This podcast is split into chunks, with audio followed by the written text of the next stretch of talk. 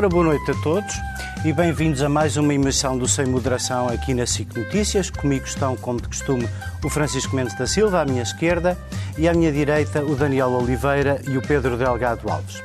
E hoje, aqui no meio, o José Eduardo Martins, hoje o não moderador de serviço e um bocadinho no regresso a um, a um formato antigo porque eh, não só estamos a fazer uh, tudo de improviso, como, para além do mais, vamos tentar meter o recio na petesga, isto é, na nossa primeira parte, que acabamos de trocar a ordem, uh, na nossa primeira parte vamos tratar o tema da vacinação, mas o tema da vacinação é em dois temas.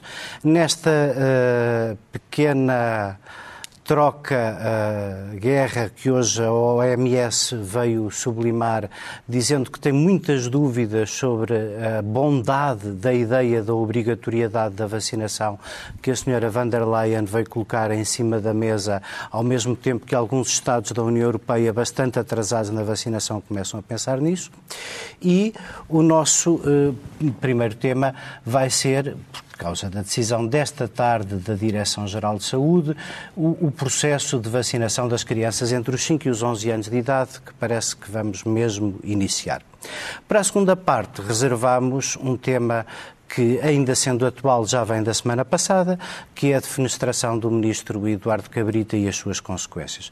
Mas isso será só para uma segunda parte. Vou começar por ti, Pedro, uh, uh, neste assunto da vacinação das crianças.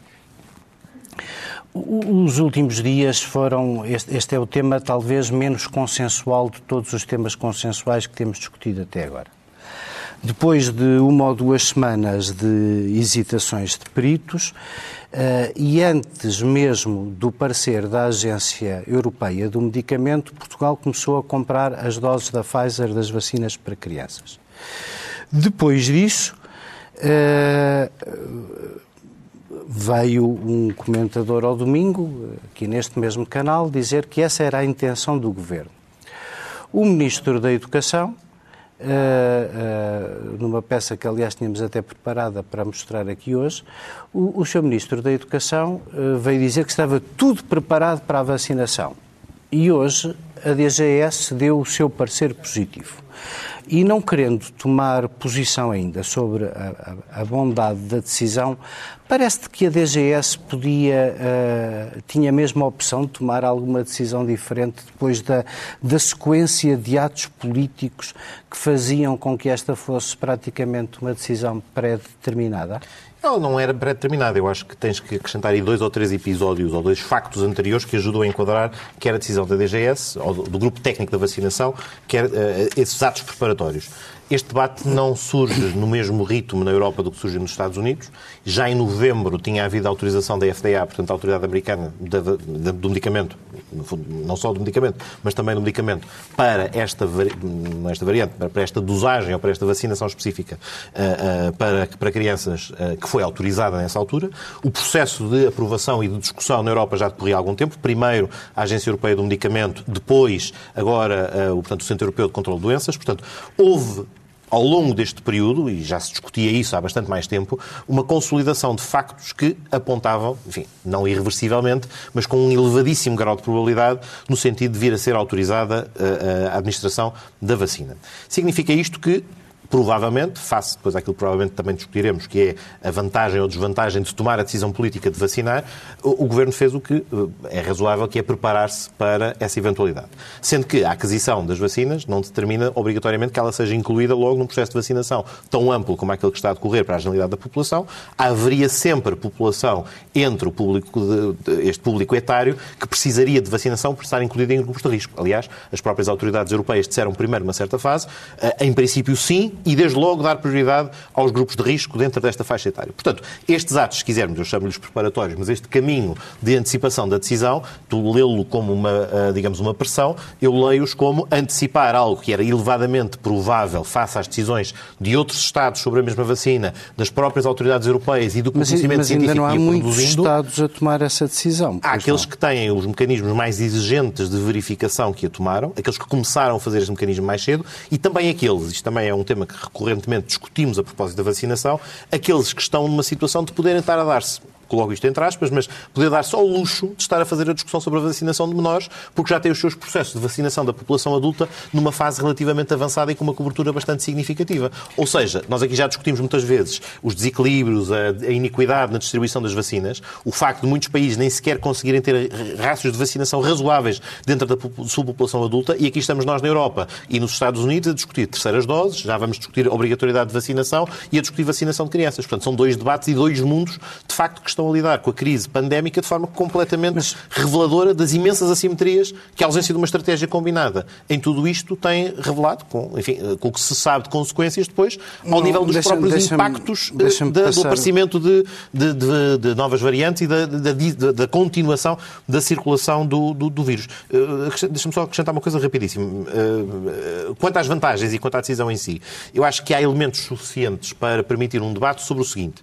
É um grupo onde a doença grave é rara, o das crianças, é verdade, mas também é um grupo onde a propagação tem ocorrido, agora mais recentemente, e que, portanto, há um risco de depois poder haver contágio dos encarregados de educação e das respectivas famílias, que já representam um grupo que pressiona adicionalmente os serviços de saúde. Portanto, há elementos que indicam que a proteção acrescida existe, pode não ser tão substancial quanto isso, face ao facto de ser um, um, uma faixa etária menos atingida, mas de facto o efeito de contágio, literalmente o efeito de contágio que pode ser reduzido ou travado, acarreta uma, uma vantagem optando por, esse, por essa opção Vou... da vacinação. Obrigado, Pedro. Passando para Daniel. Duas perguntas. Se nós estamos, somos o país mais avançado na vacinação, e, obviamente, isto tem. Bom, estas diferenças de vacinação também têm muito que se lhe diga, porque são muito diferenças dentro de continentes. Os continentes, no geral, estão mais ou menos uh, equiparados. Tirando a África, que não tem vacinas, todos os outros estão pouco acima dos 50% da vacinação ou à volta disso. Portanto, a África é uma há coisa, há um África, África é uma coisa, o resto do mundo Sim. é outra, e, certo, mas mesmo cá há as diferenças que nós já discutimos Sim. aqui no programa o, o, receio de um búlgaro receber uma injeção do Estado não é exatamente o mesmo de um português e, e percebe-se porquê, ironias à parte. Agora, a é verdade é que estas mesmas razões que o Pedro acaba de aduzir, ou seja, que os dois grandes efeitos da vacinação dos jovens são A. reduzir ou impedir o contágio dos mais velhos. Ora, se nós temos os mais velhos todos vacinados e todos reforçados com a terceira dose, isso não faz muito sentido. Claro. Em segundo lugar, o, te... o, o essencial é impedir a doença grave, mas a doença grave nas crianças é uma coisa raríssima. Muito ainda, ainda assim, ainda assim, eu, eu estou cheio de dúvidas sobre uhum. o. Eh, e pela primeira vez estou cheio de dúvidas. E essa é, no fundo, a minha pergunta. Nós não demos aqui o passo que pode trazer alguma erosão à confiança que as pessoas tinham até agora nisso? Não se tratar, se conseguirmos ter o cuidado de, mesmo no discurso, tratar o que é diferente de forma diferente. Eh, de facto, eh, a vacina, no essencial, não protege as crianças, no sentido em que a Covid é, é um risco mínimo para as crianças, comparava com outras doenças para as quais não vacinamos as crianças, sobretudo para as crianças saudáveis. Estamos a falar exclusivamente das crianças saudáveis, as outras, a questão da vacina é evidentemente fundamental.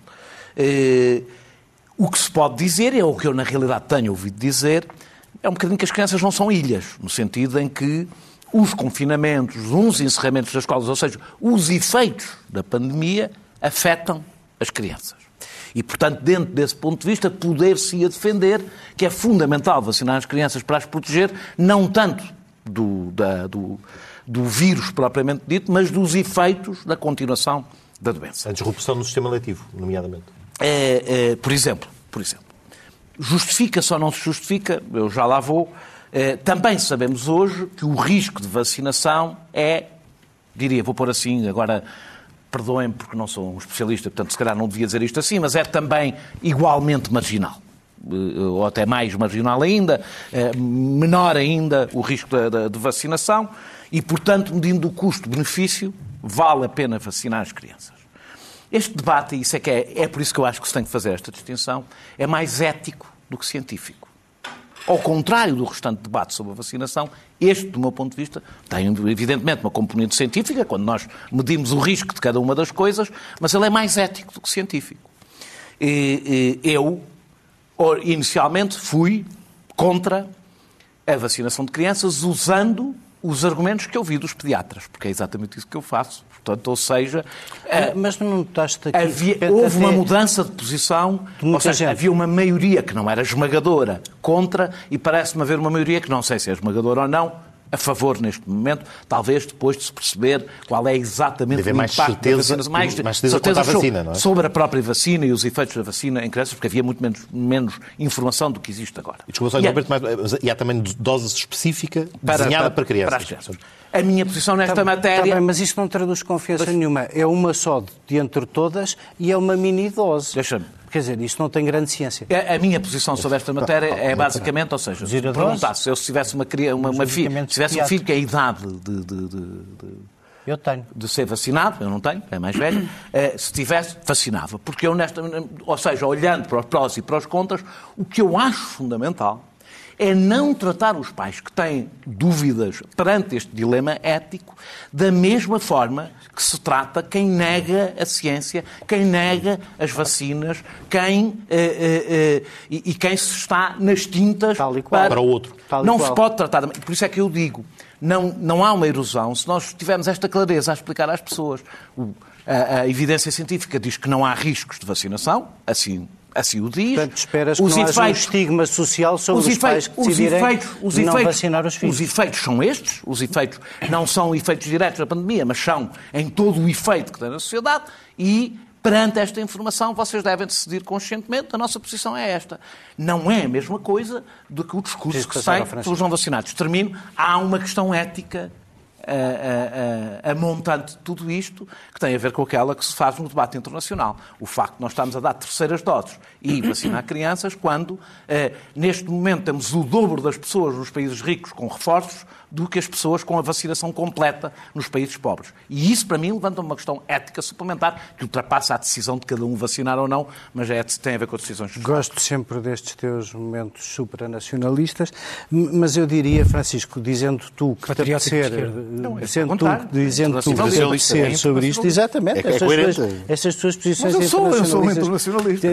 A favor da soberania a- democrática, é Tirando uma quando estamos a diferente. discutir a União, a moeda e as Eu outras sou a favor da coisas soberania todas. democrática. Aí é sempre a favor da, Claro, da- claro, exatamente. do nacionalismo. Não é nacionalismo, soberania democrática. É, são coisas diferentes. Para não perdermos tempo, eu diria, dizendo tu que te apetecer sobre o assunto, que também dá outra dimensão nisto, que é numa altura em que nós destapamos os efeitos da pandemia sobre todo o Sistema Nacional de Saúde, sobre os cancros detectar, sobre a quantidade de coisas que ficaram por fazer, este debate precipitado, não te pareceu um bocadinho precipitado a ti sobre a vacinação das crianças? Quer, quer de per si, face aos argumentos, eh, o Daniel, por exemplo, evoluiu na posição dele, muitos pediatras também. E, e tu, e tu. Francisco Mendes da Silva? Eu, eu- para mim o problema é o processo. Eu acho que o processo devia ter sido, devia ter uma imagem de infalibilidade que não teve. E, e se me perguntas o que é que me preocupa, eh, preocupa-me essencialmente isso porque eu estou no meio da indecisão. Eu tenho dois filhos, dois têm os dois idade para hum, serem vacinados ou não, consoante a, consoante a, decisão.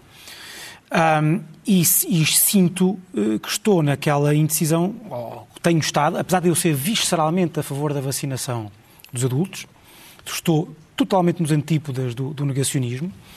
Tenho, obviamente, dúvidas iniciais, eh, que são elas próprias também viscerais sobre, sobre a vacinação das crianças e que resultam de ter eh, assistido ao debate que se tem feito nos últimos, nos últimos meses e, e como o debate é também ele próprio, eh, enfim, informado pela indecisão, eu sou a tradução, dessa, a tradução dessa indecisão. E acho que este tema devia ter tido um processo absolutamente impoluto de clareza de fundamentação, sem mácula, a tempo de poder convencer as pessoas. Qual é que teria sido o processo? De- Com tempo devíamos ter tido. O tal parecer dos peritos já devia estar cá há muito tempo. E não é, o- e não é o resumo que, pelo visto, circulou já para, para, para a Direção-Geral de Saúde. Devia ter estado há muito tempo, com audição, de, de, de, com audição até contraditória de, de, entidades relevantes. A recomendação da DGS devia ter sido feita depois da DGS ter maturado longamente, pelo menos com duas, três, quatro semanas, um mês, eh, eh, esse, esse, esse, esse parecer eh, dos peritos. Também ela própria, ouvindo outras, outras entidades. Eh, tudo com tempo para que a própria população pudesse uh, interiorizar, discutir, ficar confortável com a ideia. E só depois é que havia a decisão política. E só depois da decisão política havia a encomenda eh, das vacinas, eh, com, com, com, com, com o calendário, eh, com o calendário da vacinação, com uma, com uma elaboração de um plano e com uma elaboração de uma campanha de sensibilização. Nada disso aconteceu. O que é que nós temos? O que é que nós temos agora? Nós temos, aos olhos dos portugueses, a imagem de um processo político que avançou, aparentemente, não só mais rapidamente, mas autonomamente, do processo, do processo decisório eh, científico. Nós temos, um, antes, de, antes da, da, recomendação da DGS, antes da própria DGS ter recebido o parecer, já tínhamos o Ministro da Educação a dizer quando é que vai ser a vacinação. Que vai ser a tempo do segundo, do segundo período. Já temos a encomenda das, a encomenda da, das, eh, das, eh, das vacinas. E, portanto, isto causa, obviamente, dúvidas fundadas em muita gente que, como diz o Daniel, não são negacionistas, são pessoas que não sabem, que têm medo que estão de boa tomar, fé, estão, estão de boa fé, fé e, têm, e têm medo de estar a colocar os seus filhos numa armadilha. Uh, têm medo coloca nas dúvidas fundadas sobre se o processo político está devidamente informado, informado eh, pela, pela, pela, pela, pela, pelo, pelo, pelo conhecimento científico, ou se, pelo contrário, o conhecimento científico sentiu a pressão da decisão política e, de alguma forma, se sentiu pressionado a decidir num certo sentido. Nunca saberemos, mas vamos passar ao segundo tema e temos saber, mesmo muito pouco saber. tempo. À segunda parte. Não, acho que não vamos saber. Se queres que te diga, vamos passar a, a, dentro da primeira parte à nossa segunda questão, que é a da vacinação obrigatória. Pedro, começo novamente por ti. Uh, o, o, Presidente da República disse uma coisa que nós também já aqui dissemos, que é num país com as taxas de vacinação como o nosso e com a facilidade de adesão, a questão de... É um espectador atento. Uh, a, questão, a questão de colocar... Uh, enfim, direitos fundamentais em choque ou em avaliação de proporcionalidade não faz sentido porque é inútil no nosso caso. Falta, falta mas não, mas, necessidade. Mas não, é, mas não é inútil, mas sendo inútil no nosso caso, nós continuamos, e não, há, não é só não há de ser por acaso. Eu pedi a todos um, um comentário, no fundo, igual, que é Perante a circunstância de as pessoas não se vacinarem nos sítios onde não se vacinam, devemos admitir esta obrigatoriedade em nome da proteção do conjunto e a senhora van der Leyen tem razão? Ou, ou parece-vos mais sensata a posição da OMS que diz que no dia em que a tornarmos obrigatória, mais pessoas resistirão à vacina? Acho que a OMS tem mais razão, maior prudência e mais experiência sobre lidar com o processo de vacinação. Ou seja, a sua experiência experiência de terreno é relevante. Só como último recurso, diz a OMS, deve recorrer-se à obrigatoriedade como critério para aumentar as taxas de vacinação. E se se leva a carta à Garcia, neste caso se leva a vacina à Garcia, sem necessidade de uma obrigatoriedade como nós temos vindo a fazer, fica demonstrado que há meios alternativos. E mesmo antes de chegar à obrigatoriedade geral da vacinação para toda a população, ainda há caminhos intermédios que podem passar por, por exemplo, e esse já me parece mais razoável, identificar grupos específicos por razões profissionais ou de risco associado ao que fazem, que eventualmente, para desempenhar certas funções possam ter que ter vacinação obrigatória, uma vez que poderão estar em contacto com pessoas para as quais podem traduzir um risco. Estou a pensar em profissionais de saúde, por exemplo, ou resposta eh, pessoal de, de, de resposta eh, de primeira resposta, pessoal que trabalha em serviços essenciais, em relação aos quais o debate já é ligeiramente diferente, porque já se trata de uma função específica que vai desempenhar. Para além disso, também temos tido a experiência de alguns países, com mais ou menos sucesso também com maior ou menor intensidade das restrições, que estabelece a vacinação como critério de acesso a determinadas atividades. O que também é um caminho que, não determinando a obrigatoriedade de vacinação de forma genérica, permite modular uma resposta proporcional, ou seja, adequada, caso a caso, face a cada situação e cada circunstância. Portanto, eh, eh, eh, acho que a Comissão Europeia está muito preocupada com as assimetrias brutais entre alguns Estados-membros, tendo em conta especialmente a liberdade de circulação e o impacto que isto pode ter na gestão da pandemia à escala da União Europeia. Mas, provavelmente, o caminho era tentar esgotar os meios de reforçar essas taxas de vacinação antes de pôr a própria União Europeia a surgir como quem estando impondo de fora, em determinados Estados-membros, uma, uma campanha de vacinação obrigatória. Isso sim, muito potencialmente prejudicial, até por causa deste elemento estrangeiro de fora que pode ser aproveitado por quem é contrário às estratégias de vacinação e, portanto, muita cautela, diria, é absolutamente indispensável na, na abordagem, na, na, abordagem dos próximos passos. Esqueci de dizer uma coisa há bocadinho, é abusivo só fazer um brevíssimo comentário, era só por causa do seguinte, há um outro argumento que nos esquecemos só de referir, que tem a ver com os protocolos de isolamento de quem tem contacto com casos positivos. O que está a tornar muito difícil a gestão das escolas é o facto de um caso suspeito eh, numa, numa turma poder determinar ah, claro. um alargamento muito significativo. Quando há vacinação, os tempos e mesmo as obrigatoriedades de isolamento diminuem drasticamente e este fator, enfim, esqueci-me de dizer Daniel, um bocadinho, também é a mesma, a mesma pergunta sobre a obrigatoriedade da vacina. És eu, aqui mais internacionalista? Eu, em princípio, não. Em princípio, ou achas que cada um deve saber de si? Em princípio, eu sou contra a obrigatoriedade. Para já, a obrigatoriedade, só podemos falar da obrigatoriedade indireta mesmo que se escreva, porque ninguém pode ser agarrado e, e portanto, é sempre uma obrigatoriedade. de pagar uma indireta. É, é, é... Mas sabes que há condições de acesso, como cá Sim, claro. à escola, que tornam é obrigatoriedade. É, é diferente, apesar de tudo. É, é diferente. Isso Estou a dizer que é indireta. Pronto, é e as vacinas foram um bocadinho mais testadas? eu, eu, eu é evidente, nós sabemos que há uma relação entre a taxa de vacinação, o contágio, os internamentos, sobretudo os internamentos isópicos. E, portanto, há aqui um conflito de valores, no sentido em que o risco, as pessoas não se vacinarem, põem em risco a liberdade, por causa do, do, da obrigatoriedade de confinamentos de toda a população, e, e até a vida e a saúde dos outros. E, portanto, eu não gosto pôr isto como se fosse um debate, por e simplesmente, eh, eh, a liberdade de um ser ou não ser posta em causa. É uma coisa mais complexa do que isso. Eu concordo, ou seja, eu acho que no limite a vacina pode ser obrigatória. No limite, no limite nós percebemos que a liberdade de todos nós é posta em causa por uma minoria. Concordo com tudo, nem me vou desenvolver o que o Pedro disse. Eficácia e proporcionalidade. Ou seja, não, não acho que esse é o último dos últimos caminhos. Outra coisa, não poderia haver maior desastre.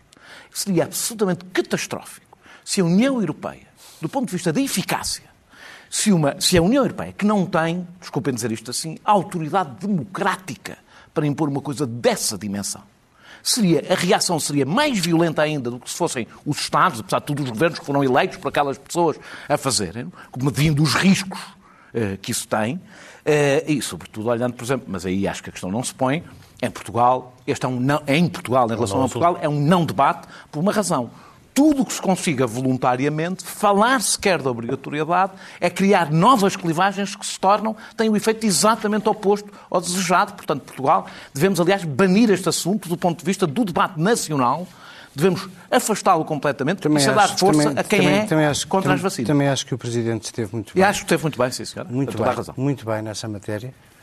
Francisco, a mesma pergunta para os outros. Eu não discordo de quase nada, ou provavelmente de nada do que foi dito. E eh, aproveito para acrescentar o seguinte: é óbvio que eu não, eu não, não, não concordo em nada com a obrigatoriedade em concreto, no sentido Portugal não tem nenhum problema de adesão, uh, a, a, nenhum problema grave uh, de adesão à, à, vacinação contra a Covid e, portanto, completamente fora de, de qualquer tipo de, de hipótese uh, isso.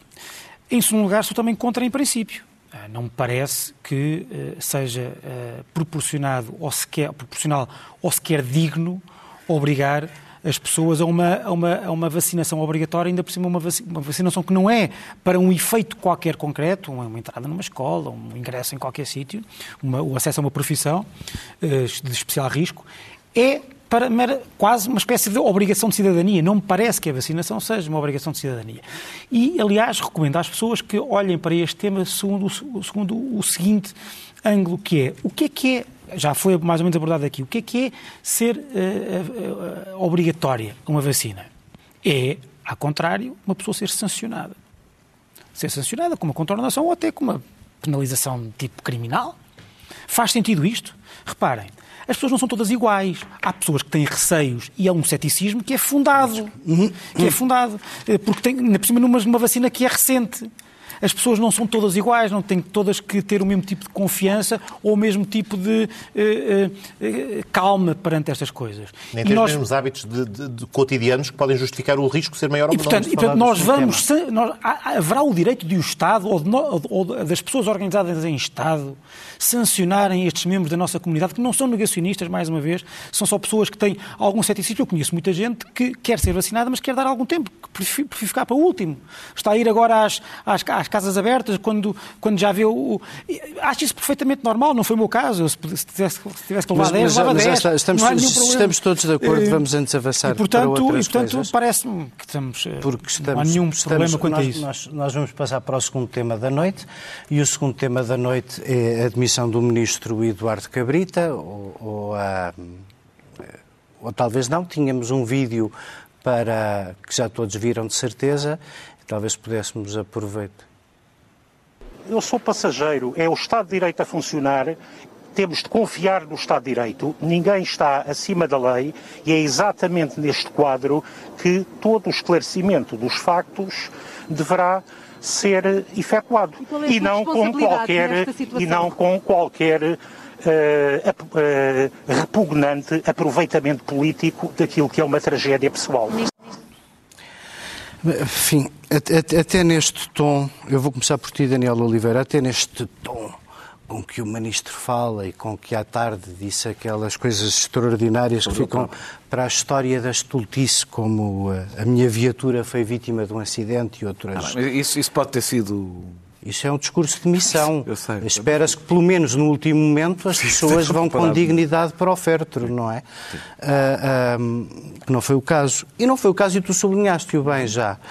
E, e disseste mais coisas. Disseste uma coisa que eu acho muito importante, que isto é, basicamente não é nenhuma demissão eh, que não tenha um fito político, que, como ele próprio confessou, o de proteger o Partido Socialista na campanha eleitoral, e, portanto, a pergunta é se tu achas que isso vai ou não vai fazer mal ao Partido Socialista, mas eu julgo ter percebido daquilo que tu disseste que este não é o caso pelo qual... que escrevi, do é? que escreveste. Sim.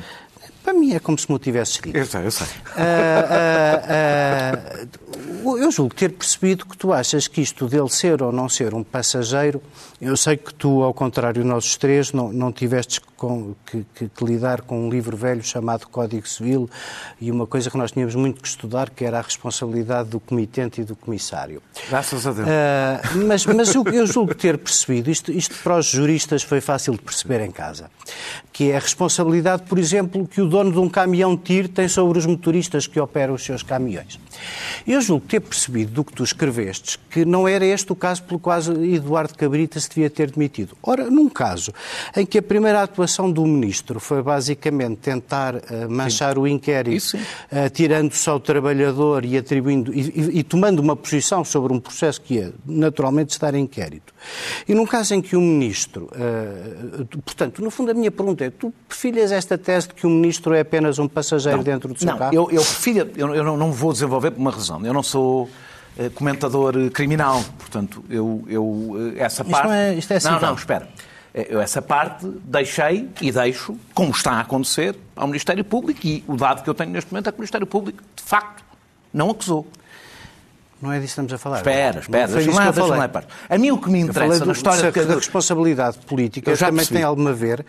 Eu já percebi, mas... Com, uh, com, o que tu controlas dentro do que está dentro Sim. do teu controle. Pronto, e eu não, não sei é? o que é que ele controla ou não controla dentro do... do... Isso mas o que é que achas que devia? Para mim a questão é o que ele controla fora do carro e o que aconteceu depois. Eu tive imenso cuidado, porque acho que isto é um assunto hiper melindroso. Estamos a falar de uma coisa que envolve, como se um homicídio eh, involuntário, eh, que a perda da vida de uma pessoa, e, e, fui sempre bastante cuidadoso nesta matéria, e, portanto, como sou um comentador político, faço o comentário da parte política do que aqui aconteceu. E, para mim, a parte política, eh, que na realidade remonta ao, à morte do, do, do, ucraniano, quando ele não tem uma palavra eh, para a família durante oito meses. Ou, há depois da morte, a nota que tu falaste, a nota que estando-se nas tintas para o, o, o inquérito que depois usou para dizer porque é que não falava à família, não é? Porque não queria perturbar o inquérito, mas isso não perturbava o inquérito. O que seguramente poderia perturbar é ele, ele, ele lançar uma nota a dizer o que é que, que a culpa era, era da vítima. Uh, mas eu deixando de dizer, desculpa lá, eu quero falar, e, e agora volta-se a parte. O grande problema de, de Eduardo Cabrita é evidente a falta de empatia. Ele demite-se. Não há uma palavra para a vítima, não há uma palavra para a família da vítima, que é quem poderia ouvi-lo. Não há uma palavra para o motorista, se quiserem. Para o motorista com quem ele que o acompanhou durante os últimos anos e que neste momento não há uma palavra de, de qualquer coisa. Qualquer coisa não, não é de esquerda, qualquer coisa do humano. parece que isso é sincero. Não, eh, eh, que ele não acha mesmo. Não faço ideia. Não, não, é não faço ideia. É Mas eu quero que falar é de outra coisa. Para não e há algo elogio. Neste momento ele dedica-se a fazer aquilo que, olha, que o Primeiro-Ministro deveria ter feito, também ele, e não fez. Uh, ou seja, trocaram de, de, de, de, posições. Mas eu acho que o responsável político, eu quero falar do outro responsável político, é o António Costa. Uhum. Que o manteve e, desde o tempo do, e, do que deixou apodrecer naquele lugar desde o CEF. Claro. E, que devia ter sido quando ele foi demitido não precisava, não é. Porquê? Por as missões não são. Porque as missões não têm, ao governo nessa Porque as missões não têm só a ver com responsabilidades, têm a ver com outra coisa. Tu percebes que alguém deixou de ter condições para cumprir a sua função. Por exemplo, para reformar o CEF. Era evidente que este ministro não tinha condições para uma coisa que eu achava importante, que o Partido Socialista achava importante, outros achariam que não, que era fazer a reforma Mas do então, então, era o quê? Era soberba, não faz diferença? Não é faz ideia. Quero, é, deixa, deixa, é, porque é aquela ubris do meio de mandato? Continua para aqui. É que isto continua para aqui. Depois, desta, do, do, que aconteceu neste caso, era evidente o que António Costa deixou. Foi, e eu, deixo agora custa-me bater no, no, no, ministro, neste momento. Eu tenho um bocadinho este hábito, depois de caírem, custa-me um bocadinho. Deixou um caco político e um caco humano. Caco humano, do ponto de vista, eu não quero imaginar o que é que foi este ministro durante este tempo, do ponto de vista pessoal? Desculpa pôr uma coisa assim, eu não, quero, eu não gosto de, de ir lá dar o último pontapé quando as pessoas estão no chão. Não, não, não, mas tu estás a dizer a verdade que o, o amigo que o deixou, o amigo, o amigo é que o tratou ali, mal. Deixou ali como um estamos todos de acordo, um estamos todos de acordo. Não estamos a mesma coisa. A Ministra da Justiça também já veio dizer, quer dizer, teve a coragem de dizer em público que já tinha pedido para sair há não sei quanto tempo e agora não só não, só não sai, Sim. como tem outro. Mas ela não viveu, dizer, ela não viveu um é drama. Isto não deixa de ser um drama humano. não disse que era a mesma coisa. E por isso é que eu não, que é uma prática. não estou a medir cada palavra do que ele esteve a dizer, porque eu não consigo imaginar o que é que este homem. Claro, não está a viver o que a família está a viver, que é muito maior, não é? Mas, eh, e, portanto, devia pelo menos recordar-se recordar disso. Dizer só. É evidente para mim que o ministro não se demitiu. Basta ouvir estas declarações que nós passámos aqui. Foi demitido, antes, claro. Foi demitido. E ele foi demitido ele explicou porquê. Ele, vou terminar. Ele explicou porquê. Disse que não queria fragilizar, ou seja, não foi demitido por, por, as suas funções, por ficar fragilizado nas suas funções, eram mais dois meses. Não foi demitido por causa do, do, do, da acusação. A acusação não o menciona. Portanto, nada levava a que fosse demitido. Foi, demitido, demitido, no interesse eleitoral do PS. Pela razão que ele disse. Pela ele razão disse. eleitoral do Partido Socialista. E eu acho, eh, a frieza, aliás, de António Costa, quando disse sim, ele mandou-me um, um SMS, eu disse sim, senhor. Isto é de uma frieza perante um momento dramático que aquele homem está a viver, deixa-me dizer, deixou-me atónito. E o, o, o, critério eleitoral é tão evidente que não resulta. E esse é que é o problema. Eu, eu, eu temo que António Costa, deixa-me deixa deixa passar ao Francisco. Eu temo que António Costa esteja a cometer o erro que cometeu nas autárquicas, que é tomar os eleitores por menos astutos do que eles são, vamos pôr a coisa assim. Mais, o povo costuma dizer, tomar-nos por parvos, mas eu prefiro. Eu, eu não tenho. Eu não, disseste eu na mesma. Eu não, disseste na mesma. Sim, eu, eu, eu, eu, não, eu não tenho esse receio, eu tenho, eh, eu tenho essa esperança e até tenho a esperança que as pessoas percebam. Uh, tenho, tenho a esperança que as pessoas. Não tenho nenhuma dúvida que assim é e, portanto, tenho a esperança que as pessoas percebam. Francisco. Uh, um, para além do mais, dizendo tu que te apetecer sobre isto, como sempre, faço eu a pergunta que fizer, ainda gostava de acrescentar, o, ainda gostava de acrescentar uma. Que é assim. Uh, neste governo, em que metade dos que estavam na primeira linha já disseram que gostavam de ir embora, desde Augusto Santos Silva, Ministro da Justiça, só mesmo o único que gostava de ficar era Cabrita. Um, Acho que o próprio Primeiro-Ministro, se pudesse. Pois. Mas, mas diz uma coisa. favor, vai. Isto, isto, faz algo, mesmo por dois meses, mesmo a gente sabendo que não é para nada, mesmo a gente sabendo que é só para resolver ali o, o problema durante dois meses. Não, não podia haver uma ideia um bocadinho melhor que a de juntar a ministra no mesmo ministério a tutela da polícia, a tutela dos tribunais? Claro, mas o, mas o governo está. Quer dizer, está. Uh, eu não queria dizer em roda livre, porque em roda livre dá uma ideia de movimento. Uh, está o governo está morto, eh, não tem, não tem força nenhuma. Isto foi uma, uma coisa para ver se isto passa, uh, ver se passa rapidamente. Uh, uh, e tudo, tudo decorre do facto de Eduardo Cabrita, de facto, ser um peso morto no, no, no governo. desde o CEF, que devia ter sido demitido, e repara, porquê é que não foi demitido? Uh, muita gente disse que não devia ter sido demitido, não, não, não, a culpa não era dele, não foi. Claro, enfim, não, foi ele, não foi ele que matou o pobre do, do, do imigrante uh, ucraniano. Mas o problema é que nós em Portugal Mas temos. também uma... não foi o Jorge Coelho que deitou a ponta abaixo. Mas pois, eu tenho pro... dúvidas que essa. O problema, que, deixa que o Jorge Coelho seja da doutrina. Então, mas, mas, mas, a, mas a, a, doutrina, a doutrina do caso do CEF é uma doutrina importante. É uma doutrina importante. Porque nós temos em Portugal uma, uma, uma, uma ideia das demissões de políticos como se fosse uma espécie de assunção de culpa pessoal, por um lado, e por outro lado, um desterro social. Não é. A, a admissão, a primeira coisa, quando, quando o Estado falha de forma tão clamorosa como Mas no a caso própria oposição trata a admissão assim. Como no caso do CEF. Assim. Como no caso do. O ponto do Daniel é pertinente neste aspecto. Não sei qual é, seja, se, se me quiser deixar de dizer o meu primeiro. Depois com outra coisa. Vai, vai sobrar tempo, vai sobrar tempo.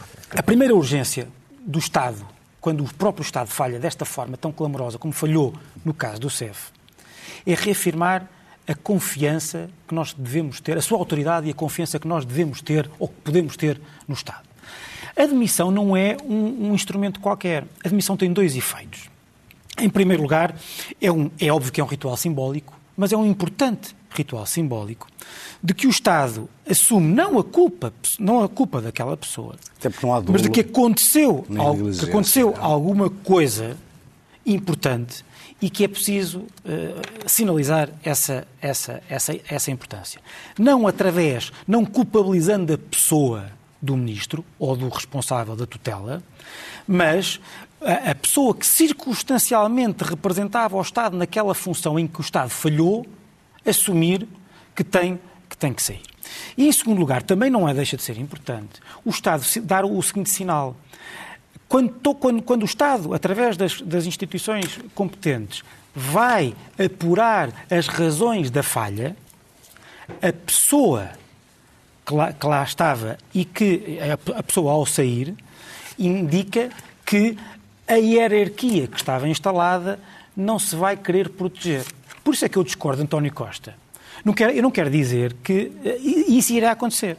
Mas, como tu sabes, Uh, uh, estes sinais são importantes para a confiança das pessoas. Sim, Por isso claro. é que eu discordo de António Costa quando António Costa disse no outro dia então, mas as pessoas achavam que a GNR não ia atuar de forma independente. Eu não tinha nada que me dissesse o contrário mas o Estado funciona dando sinais para que as pessoas não tenham fundadas dúvidas de que possa acontecer. A mesma questão se punha no CEF. contrário. E a mesma questão se punha no CEF. Claro, mas é precisamente por Cabrita não ter atuado, desde logo demitindo as pessoas que foram de mais diretamente responsáveis por isso e tendo atuado em contrário, aliás, eh, protegendo-as, que devia ter sido, que devia ter sido. Obrigado, e depois, Francisco. quanto ao resto, quanto ao resto concordo inteiramente com a absoluta incapacidade para o cargo demonstrado pela eh, não só pelas falhas funcionais, mas pela própria maneira de ser. Acho que há uma, há uma, falta de noção da gravitas, da dignidade do Estado, das exigências de comportamento, de compostura e de assunção de responsabilidade, que não estão, neste caso, vêm de muito longe de Eduardo Cabrita. E, aliás, devo dizer uma coisa, é típica, 10 segundos para dizer o seguinte,